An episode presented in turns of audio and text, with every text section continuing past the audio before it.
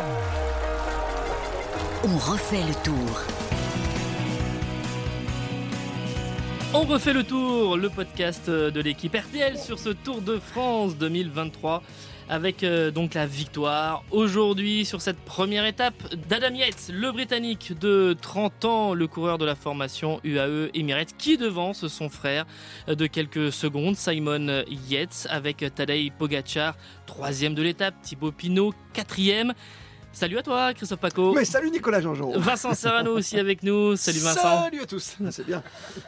On a vu les différences quand même dans cette euh, dernière euh, ascension. La côte de Piquet, on rappelle qu'elle était à 10 km de l'arrivée. Est-ce que vous avez été étonné de voir finalement déjà quelques différences un peu sur les forces en présence? Ah, Tout le monde était prévenu. hein. Euh, nous, les observateurs, comme j'imagine les coureurs, quand même, on savait que, en plus, on attendait depuis le début. Quoi, c'est Prost, Senna, c'est les duels, c'est Anctil, Poulidor, quand on va faire le puits de Dôme. On savait qu'à un moment donné, Vingegaard contre Pogacar, ça allait se faire à ce moment-là. C'était la côte à 10 km de l'arrivée. Tu peux pas penser à autre chose. En plus, tu as ce qui est bien vu. Chacun voit ses petits lieutenants à droite, à gauche. Et franchement, tu t'attendais un petit quelque chose, mais après, c'est vrai que je pensais que ça allait plus revenir dans la descente et que ça allait se passer justement jusqu'en en homme fort, même si Yates c'est un, un garçon qui a déjà porté le maillot jaune sur le Tour de France. On aurait presque vu, allez, cerise sur le gâteau, un petit duel à la fin entre Poggi quand même et, Et et tu, voyais, Vingegaard. tu voyais déjà le, le duel dès la Bah première oui. étape comme ça de- Mais oui, pour nous éclabousser, c'était génial. Tout était prévu quoi pour ça. L'enseignement premier quand même, euh, Vincent, c'est qu'on voit des grimpeurs, on voit les favoris du général, mais on ne voit pas euh, les punchers. Hein. Julien Alaphilippe finit plus loin, Mathieu Van Der Poel aussi, Wout Van Aert également, ils ont coincé. Donc c'était vraiment un rendez-vous de grimpeurs et de favoris du général. Ouais, en tout cas, moi, c'est ce que j'ai vu sur la moto, c'est que la route était quand même assez étroite et il fallait bien se placer dès le début. Et comme le peloton roulait fort euh, pour revenir d'abord sur l'échappée, euh, voilà, je pense que si on était au milieu du peloton ou un peu loin ou sur les côtés, on n'y arrivait pas.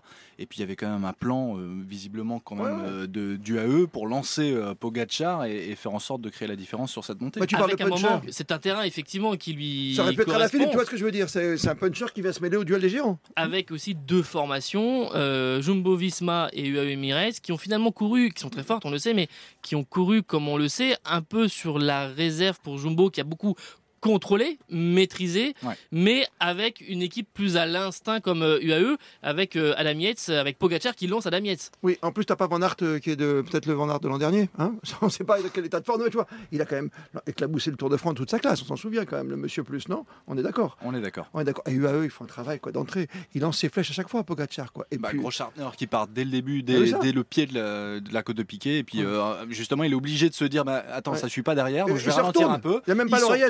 Retourne. Quoi. Et, et du coup, là, il attend un petit peu, il fait peut-être aller 100-200 mètres à fond. Et puis après, en évidemment, c'est deuxième, tu vois. Exactement. ouais. Après, il attend Pogacar. Pogacar passe devant. Puis à la fin, il laisse partir. Il dit go, go, go, go. Vas-y, va chercher Oui, ta c'est ça qui est très bon euh, de la part de Pogacar, c'est cette cassure qu'il fait finalement très naturellement au sommet de la côte de Piquet avant de, de basculer. C'est qu'il est à l'avant de ce petit groupe, mais il fait lui-même la cassure pour dire à Adam Yates d'y aller et ça crée ce duo avec son frère, avec euh, Simon Yates où ils ont fait quasiment les, les 10 km ensemble. On a quand même eu dans cette euh, première étape un, un moment euh, important parce que on a parlé de cette étape nerveuse, spectaculaire, avec des descentes parfois sinueuses et techniques. On a eu heureusement pour les coureurs très peu de chutes. Euh, un coureur de la formation euh, Uno X qui a à un moment donné pris dans une chute individuellement, mais qui a pu repartir. Mais On va- on va trembler, sinon, on va trembler, ce virage, ce virage à Chaque gauche fois. Mm. avec le tout droit pour Henrik Mas, le leader de la formation Movistar, et Richard Carapaz, l'équatorien de la formation Education First. Et donc, on a aujourd'hui, on a deux outsiders qui sont hors jeu. Non, mais tu peux pas oublier ce qui s'est passé, le traumatisme que subit ce peloton après la mort de Gino Bader sur, sur une descente. Donc aujourd'hui, à chaque descente, on aura peur. On sait que vers Courchevel, dans la descente après le col de la Lose, on va mettre des matelas qui ont servi à la Coupe du Monde de ski pour éviter. Exactement. ouais. Tu vois, je veux dire, Vincent, on a cette image. Donc, dès qu'on voit un coureur à terre, on en parlait dans le club Jalabert, euh, pas plus tard que ce soir, en tout cas, c'est qu'aujourd'hui, quand tu tombes, si tu remontes pas sur ton vélo, c'est compliqué. Et on a vu Carapaz est remonté, quoi.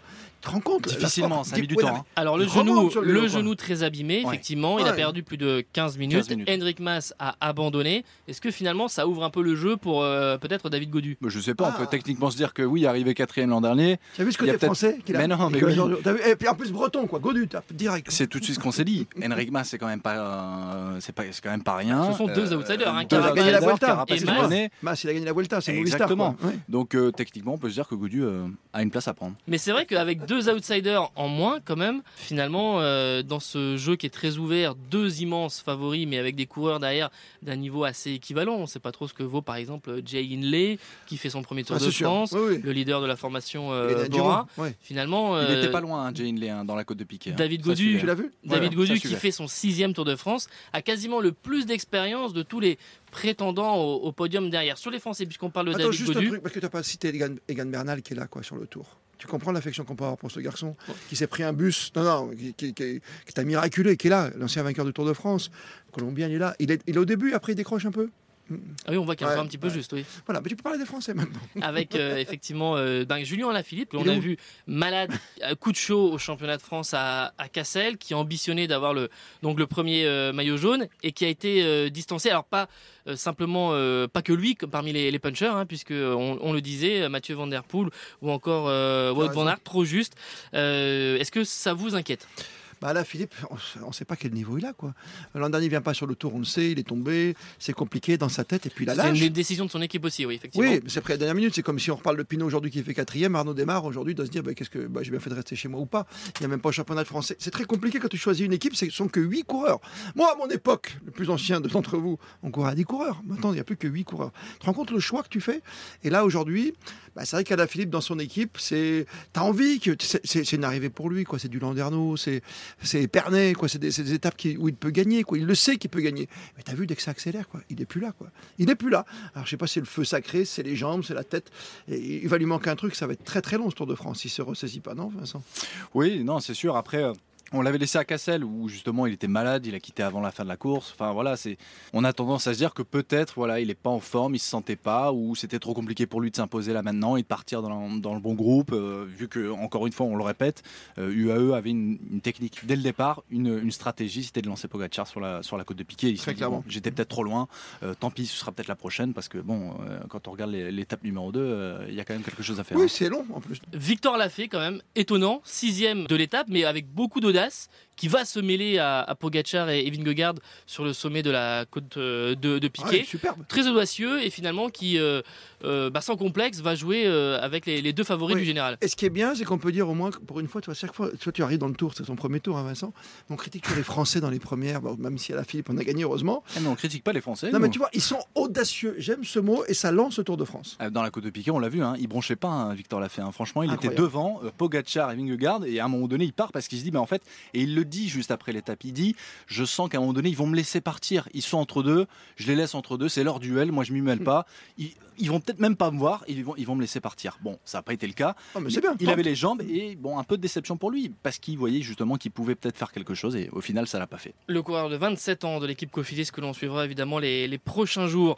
Pinot Godu, ça aussi euh, bonne nouvelle euh, côté euh, français avec un Thibaut Pinot qui est Très notamment quatrième, qui a, fait un- qui a essayé de faire un petit peu le match avec euh, Pogacar dans le, dans le, dans le final, mais pour un coureur qui finalement retrouve euh, ses jambes, ses sensations, et puis un David Godu qui est sur la pente ascendante. Vous le voyez comme ça? Bah, Pinot, surtout quand il sort de son Giro, c'est lui qui, qui s'est presque imposé euh, de, de lui-même hein, en disant Je suis en forme, Marc. Euh, il a vu son Cinquième, patron. cinquième du Giro. Cinquième du Giro, tu dis, tu crois qu'avec Godu, quand même, on va être en montagne, c'est peut-être plus intelligent, plus pertinent de me prendre moi plutôt qu'un démarre et faire des sprints, d'avoir une équipe qui va travailler au sprint. Laisse-nous faire la montagne et puis Godu peut monter enfin sur le podium. Tu sais des choses qu'on ne sait pas. euh. Bah oui, je suis très très proche de cette équipe. Non, non, mais cinquième du Giro et puis euh, meilleur grimpeur aussi. Oui. Donc euh, c'est qu'il a quand même quelque chose. Il y a les jambes qui tournent bien, donc euh, voilà. Et puis il était très concentré quand même. Je l'ai senti très concentré ces derniers jours justement avant le départ du Tour.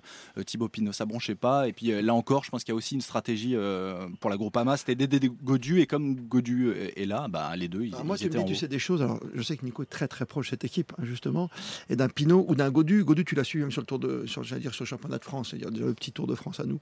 Mais il, il était en retrait presque. J'avais pas dire exprès. Vu il manquait pouvait pas un la petit peu gagner. de, effe- effectivement, il manquait un petit peu de, de jambes. Est-ce euh, que ça veut dire qu'il est sur- prêt sur pour le les trois final semaines Non, ce qui est intéressant, c'est de voir euh, effectivement cette pente euh, qui est ascendante euh, pour lui au niveau de la forme et que euh, il est dans le match. Et puis surtout, alors cette fois-ci côté Thibaut Pinot, on sent que d'un point de vue psychologique, d'un point de vue mental, totalement relâché. libéré, relâché, d'être dans, dans son dernier Tour de France et finalement de prendre un peu comme en 2019, certes pas de comparaison au niveau des, des jambes et de, et de la forme, mais d'être finalement de prendre les choses de façon très positive comme elles viennent et de s'adapter à, à toutes les, les situations. Ça promet évidemment Ah oui. pour les, les prochaines euh, étapes. On va se et régaler, Monico. notamment ce dimanche, Il était cette bon le euh, petit deuxième Il était bon étape le petit sur la moto entre Vitoria, ça va, ça va, entre Vitoria, première, hein. Gasteiz et Saint-Sébastien, 209 km. À très vite.